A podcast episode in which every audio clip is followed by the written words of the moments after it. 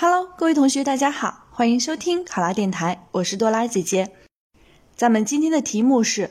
公安部出台评分标准，用手机对民警进行打分，考核七十五分以下要进行约谈，对此你怎么看？考生开始答题。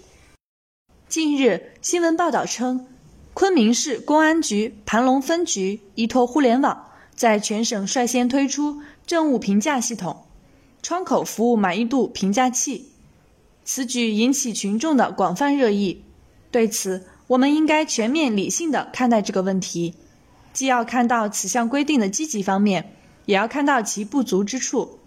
一方面，这种用星级评价的方式，有利于提升为民服务效能，拉近警民关系，发挥民主监督的作用，提升政府形象，构建服务型政府。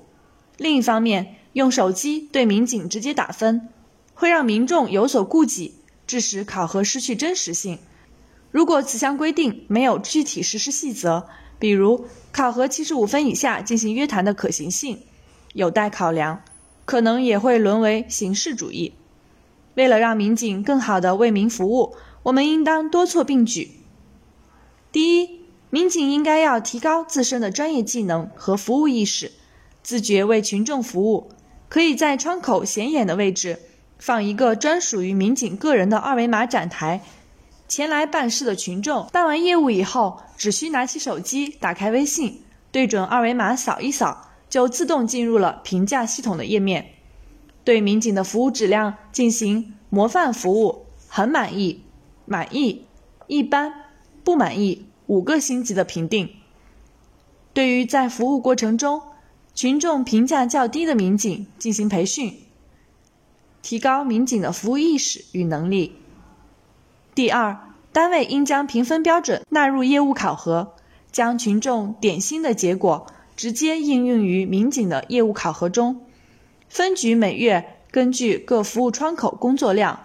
群众参与评测率、群众服务满意率及群众表扬投诉等情况进行综合考评评分。与民警的年终绩效进行挂钩。第三，媒体要对这项规定的实施效果进行持续跟进报道，并对广大居民通过公益广告、微电影等形式进行宣传教育，使群众认识到提高公安部服务水平中群众监督的重要性。如果在民警执法的过程中出现侵占群众合法权益的行为，可通过举报投诉的方式维护自己的合法权益。考生答题完毕。想要获得本题的思维导图以及更多的公考资讯，请关注“考拉公考”微信公众号。上考拉，考上了！我是多拉姐姐，咱们下期再见。